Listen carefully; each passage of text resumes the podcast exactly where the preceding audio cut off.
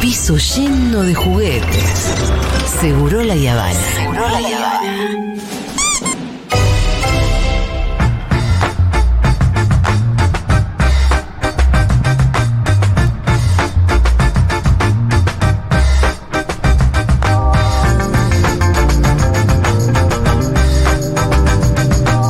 Bueno, está el señor Juan Manuel Car que se suma a la mesa de ¿Cómo Seguro La andan? Habana. Siempre un placer. estar Fede con se quedó. ustedes. Se va quedando Sí, Fede. claro. Che, una cosa que quiero aclarar del último ¿Qué? que hablamos. Sobre lo de la tarjeta de crédito, parece que hay un poco de confusión. Sí, vos no lo puedes pagar en cuotas con las cuotas de la tarjeta de crédito, pero vos lo que haces es comprar algo con la tarjeta y vos pagás el mínimo que la tarjeta te cobra cada mes y al otro mes pagás el mínimo y así vas pagando tu Eso te lo tarjeta de la crédito. tarjeta y es, y es mucho más caro, pero Y eso, eso es te lo. A, a eso iba y me parece que de eso estaba hablando Cerruti. Sí, igual. Claro, no es que vos no pagás- lo hagan. No, no, no, no, la porque- refinanciación de la tarjeta es eh, leonina. Está bien, es lo que Muy dice, cara, que sí. te queda esa. Bueno, por eso- Sí, que eso también es algo para poner en discusión. o, no via- o no viajar afuera. Y por supuesto que los porcentajes que cobran las O tarjetas. no viajar afuera. Hay un montón de gente que está mandando sus mensajes. Eh, después, yo entiendo las situaciones particulares. Claro. Hay veces que te afecta tu situación particular. Eso no hace que una medida sea una cagada. O sea, se trata de pensar en el contexto, que es el ejercicio que tratamos de hacer quienes pensamos siempre en política, ¿no? Es pensar el contexto. Yo también tengo familia en el extranjero. Tengo una hermana, como ustedes lo saben, con mis sobrinas maravillosas que viven en Miami. Y, y yo, por lo mismo, cada tanto y siempre que pude, viajé a Miami. De hecho, fui a Miami un montón de veces porque tengo familia. Mi hermana vive ahí hace 20 años. Si este año no puedo ir a Miami, no voy a Miami. Y la verdad que, eh, no sé, la comprensión de la medida está por sobre mi situación personal. Sí, el año pasado lo discutimos mucho, ¿no? Esto de. Hay que hacer un esfuerzo por un, por un bien mayor. Sí. ¿No? Eh, lo discutimos durante todo el año pasado y gran parte de este año. Y no sé si no lo vamos a discutir de vuelta, ¿no? Con lo que está Probablemente. pasando con la variable sudafricana. Y también tiene que ver con eso. El tema está ahí, ¿no? Esto de el esfuerzo que, que- que la población hace, que distintos digo, segmentos de la población van haciendo. Siempre los que más esfuerzo hacen son los que menos tienen, por supuesto.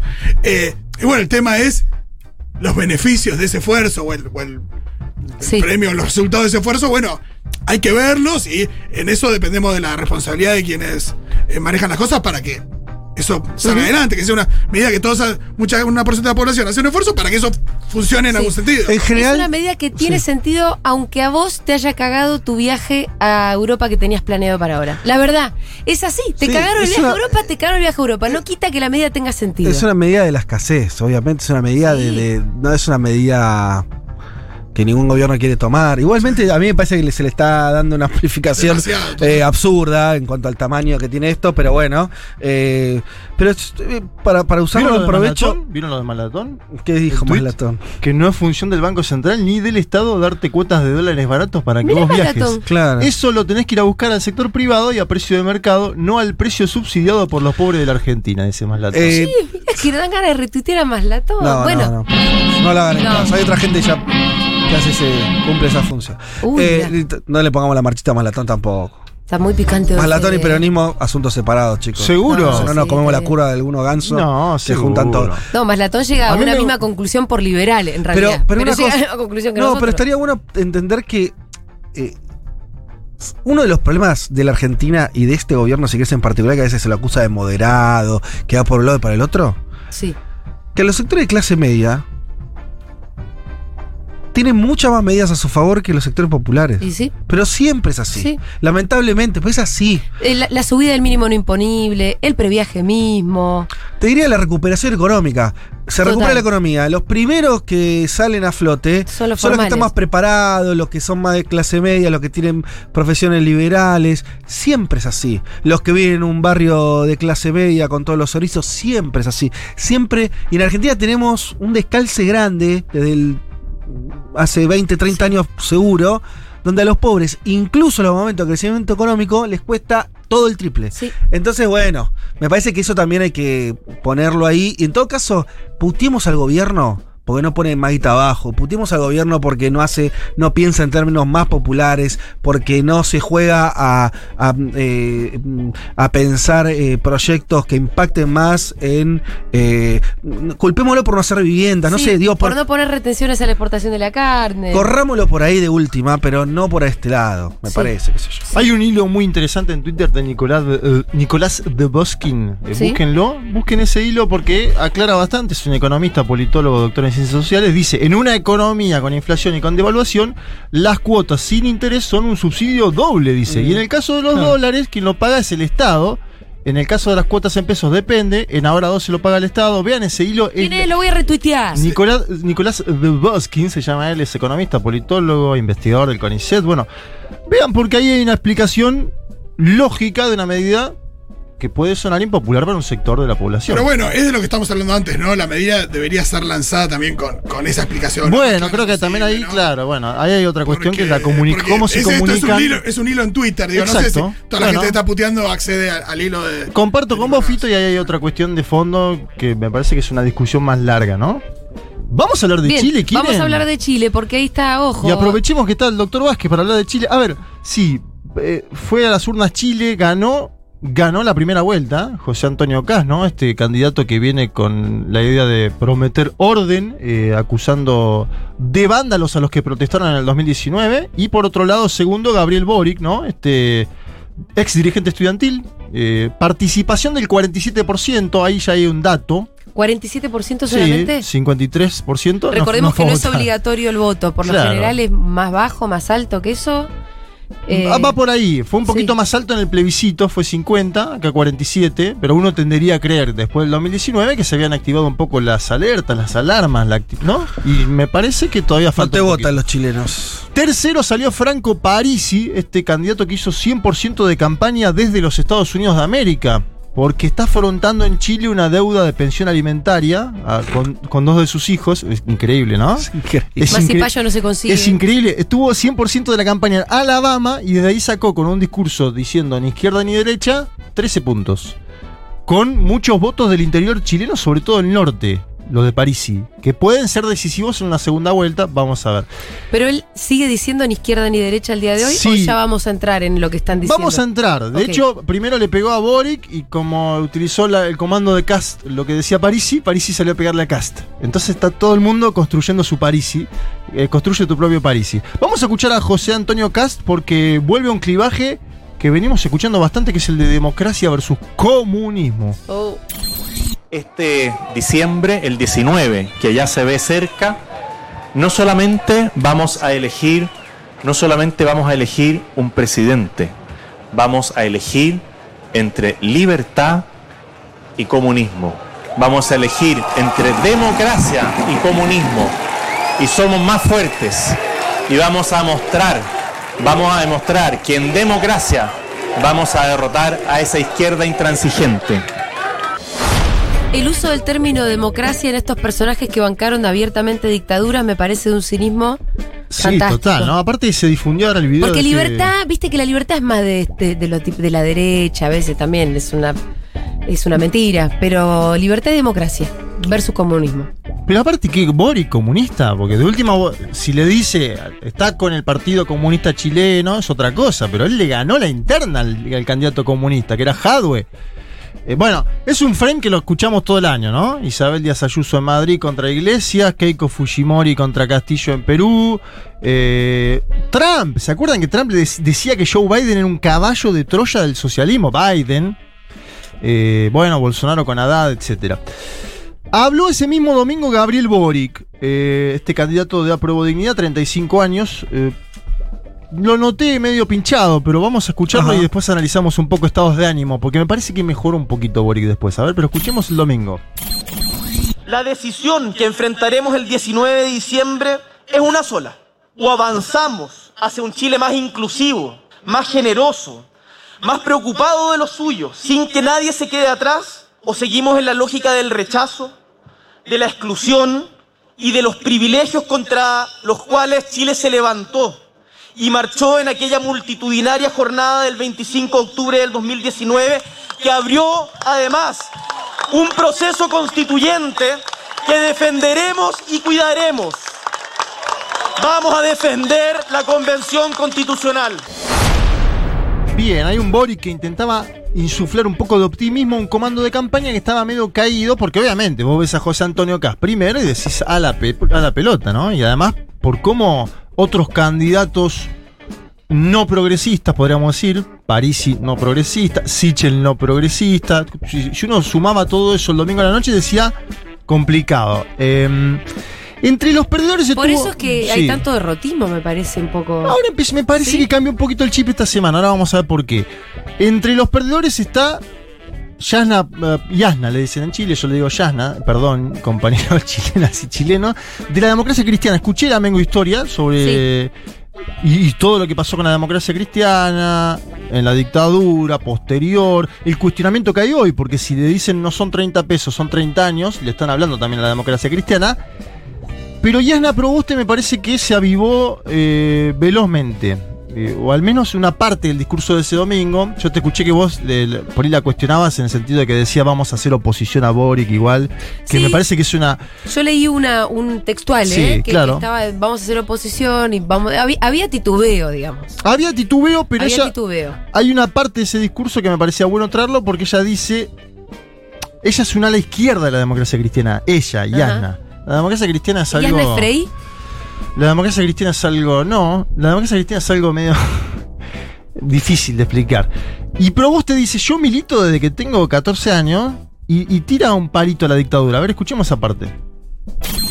Y lo que nosotros tenemos muy claro, yo lo he dicho durante toda nuestra campaña, yo milito desde, lo- desde los 14 años. Entré a militar en un periodo muy oscuro de nuestro país, en un periodo en donde pensar distinto nos costaba la vida. Y por lo tanto yo no olvido aquellos momentos de nuestra, de nuestra vida. Y precisamente ese, ese espíritu totalitario, fascista, es lo que representa la candidatura de José Antonio Caz. Nosotros jamás podríamos tener una posición neutra respecto de lo que esto significa para el país. Nosotros no queremos en que se repitan esos horrores y esos dolores. Bueno, ahí, ahí le dijo fascista Cast. eh, todavía no le había llamado a votar eh, a Boric, y ahí en esa te doy la, la derecha, porque lo hizo posteriormente, creo que lo hizo el miércoles. ¿Sabes lo que hay ahí también, Julia? Hay una disputa boba, lo voy a decir así, Sí. eh, de las izquierdas chilenas, porque en su momento quien había pasado fue Guillier, que era el candidato de la centroizquierda, y el Frente Amplio no lo apoyó hasta. Hasta no lo apoyó, no lo apoyó. Nunca y, lo y ganó. Piñera. No sé, creo que en el- dos días antes había dicho algo, ¿viste? Pero Sí, sí, me un saludo a la bandera fue. Entonces, esta señora Proboste intentó entrar en esa medio disputita, que es una boludez, porque están, eh, bueno, lo digo en términos, eh, están discutiendo Lo campañas que- pasadas, claro. heridas del pasado, en vez de discutir ahora. Creo que hubo una decisión inteligente de decir, hay que eh, votar por Boric, y lo hizo este miércoles. Ok, y fue que haber dicho directamente el domingo. Sí, porque, porque no hay tiempo, porque quiero decir, el apoyo a alguien, por, el apoyo a alguno de los dos en, en, en balotage, bueno, no es solamente decirlo, es militarlo también. Bueno, si claro. vos de verdad querés que gane, te tenés que tomar tu tiempo y salir a militarlo. Porque si no es bueno, solamente, solamente con un La solo cháchara. discurso, quiero decir, o con un discurso, con una mención de una vez. Bueno, eso no implica que tus votantes vayan a hacer lo que. Si querés que tus votantes voten a un determinado candidato, y bueno, hay que insistir. Hay que poner el cuerpo también, está bien, comparto. No solo logró el apoyo de Proboste Boric, por lo cual hay cierto optimismo dentro de lo que es un escenario complicadísimo, complicadísimo, sino también del expresidente Lagos, que salió a apoyar, obviamente con sus formas más diplomáticas, diciéndole que a Boric le da el ancho para ser presidente. Pero hay una novedad interesante que es Isquia Siche es, una, es un personaje que vino ganando protagonismo durante la pandemia en Chile. Isquia Siches era presidenta del Colegio Médico de Chile. Eh, y eh, hizo una conferencia de prensa también el miércoles donde dijo, muchachos, yo voy a dejar la presidencia del Colegio Médico de Chile, me voy a sumar a la campaña de Boric porque esto que está pasando es complicado. Y dijo, Claro. me di cuenta mirando los ojos a mi hija. A ver, escuchemos porque es un testimonio muy fuerte sobre lo que viene. porque no quiero que en nombre del orden o en nombre de la libertad nos traigan el miedo y la polarización. Por eso es que al mirar a mi hija este lunes en la mañana sentía que debía dar un paso como este. Por eso he informado mi renuncia a la presidencia del Colegio Médico de Chile. Me sumo desde hoy a trabajar para que la esperanza sea posible en un próximo gobierno. Creo necesario tomar una nueva avenida para contribuir al proyecto liderado por Gabriel Boric. Bien, ahí estaba. Eh, hoy se confirmó eh, que Siches va a ser jefa de campaña de Boric. Lo acaba de confirmar Gabriel Bien. Boric. Sí, porque aparte lo Bien, saca, lo saca, bien, lo saca bien. Boric del circuito Sí, de de ex lo universitarios, político. ¿no? Y de uni- ex universitarios, ¿no? No, sí, Jojo Jackson, toda esa banda Todo que tiene no cerca. va, todo eso no va. O va, pero tiene que hacer Para algo más cosa. amplio, ¿no? Sí, sí, sí. No, tremendo. ¿Qué hay que pescar en la segunda vuelta? Yo diría dos cosas eh, politológicas. Los votos de los que quedaron afuera, algo obvio. Los votos de todos los que quedaron afuera, lo que Mm. se pueda pescar, sobre todo de las ¿De los que no votaron? No, Ah, estoy diciendo de los que ah. quedaron afuera del balotaje. Ah, correcto. Sí. y de los que no votaron, algo tenés que, algo tenés que bucear. Es difícil. No votaron, ¿viste? Eh, Es difícil. Eh, Y los votos de París sí me interesa ver a dónde Bueno, yo creo que ahí. A ver. A Yo ver qué creo que ahí- interpretación tiene Vázquez. No, creo que, es- que sí que coincido. Obviamente que. Mira, hay una cosa que por ahí. No sé, en Chile no, no vi que se dijera mucho. Creo que se marean. ¿Vieron que acá en Argentina, cuando Sí. fue lo de todo el fenómeno Milei, además de que el propio Milei y Macri hicieron un esfuerzo como para, para, para parecerse, Sí. rápidamente el peronismo, por lo menos los sectores más lúcidos, creo yo, dijeron, che, Milei y la continuidad de Macri, ¿no? Como, miren, eh, no, es que, no, es que la- no es que es un pibe nuevo, que... En Chile, si vos ves por la explicación más obvia, lógica y sencilla de que Cast tenga todos los votos que tienen, es que esos fueron los votantes los que hicieron el reemplazo dentro de la derecha. Claro. Fracasó Piñera estrepitosamente. Sí, señor. El candidato de Piñera, PEMAP, era, no levantó vuelo nunca, le fue muy mal. Y dijeron, che, ¿qué- ¿cuál es el candidato de derecha que puede? Este, listo, y los votantes fueron ahí. A lo que voy es, es Sí, el no- fracaso. no el- analizaron la historia de Cass y había. Exacto, lo que digo es, es Está el bien. propio fracaso de la derecha lo que hace emerger a Cast. Con un discurso que es más restringido que el que tenía Piñera, la, la famosa centro derecha que es una cosa más amplia. Sí. Hoy son más angostos. Entonces, la verdad que eh, parece raro. Ah, ¿te quedaste sin micrófono? Jurita ha sido censurada por Dieguito Vallejos, que ahora está con el rabo entre las patas poniéndole otro micrófono. Micrófono, no sé. Vamos a ver esto, viste como los boxes en la Fórmula 1, ¿no? A ver, a ver cuánto tiempo tarda. ¿Cuánto tiempo tarda, Dieguito? Como Bueno, sigamos quiere que sigamos. No, entonces decía que eh, eh, en ese sentido me parece que Sí. yo per- no perdería de vista que lo de Cast, para mí lejos de ser incluso al estilo Bolsonaro, ¿no? Como una emergencia más disruptiva. Me Sí, parece que es un recambio dentro de la derecha. Y Cast le habla a menos gente de los que le hablaba la centro, la tradicional centro derecha. ¿Querés A mí me cuesta pensar que sean mayoría en Chile, pero bueno. Bueno, pero aprovechando lo que decís vos sobre la extrema derecha y Chile, habló Parisi. Al tercero, el que está en Estados Unidos. ¿Lo tenemos, Dieguito, el audio de Parisi? Mira, lo que pasó a partir de- de- del 18 de octubre del 19 es porque la gente se cansó del abuso de la extrema derecha y la derecha amparado por la izquierda. Si lo que pasó fue que le mataron la ilusión de la educación pública, de la casa propia, de poder su- surgir.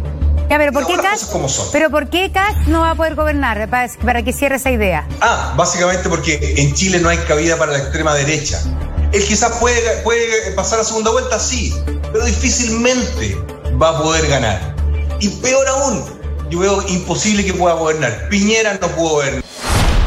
Bueno, ahí está clarito, ¿no? En Chile primero dice no hay cabida para la extrema derecha eh, y después dice si gana no va a gobernar, porque mirá cómo está gobernando Piñera, no va a poder gobernar.